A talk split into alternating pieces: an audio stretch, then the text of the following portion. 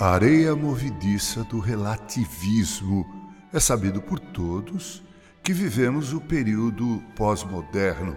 Esse período, o pós-modernismo, é caracterizado pelo relativismo. Todavia, revela sabedoria quem não confunde gosto com pecado. Eu posso não gostar de algo, mas esse meu não gostar não faz desse algo um pecado. Revela sabedoria quem não confunde o novo com o pecado.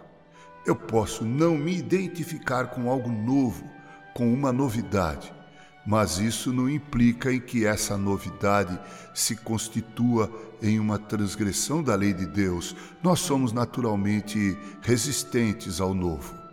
Revela sabedoria quem não confunde o que é diferente ou diferente com o pecado.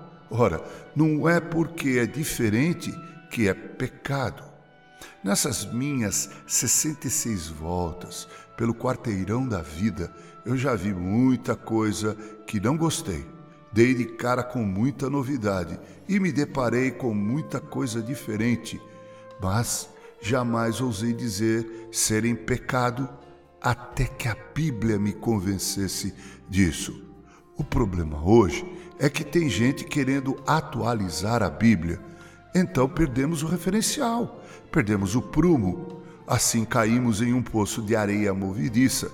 E quanto mais você se mexe, quanto mais nos mexemos, mais você e eu nos afundamos.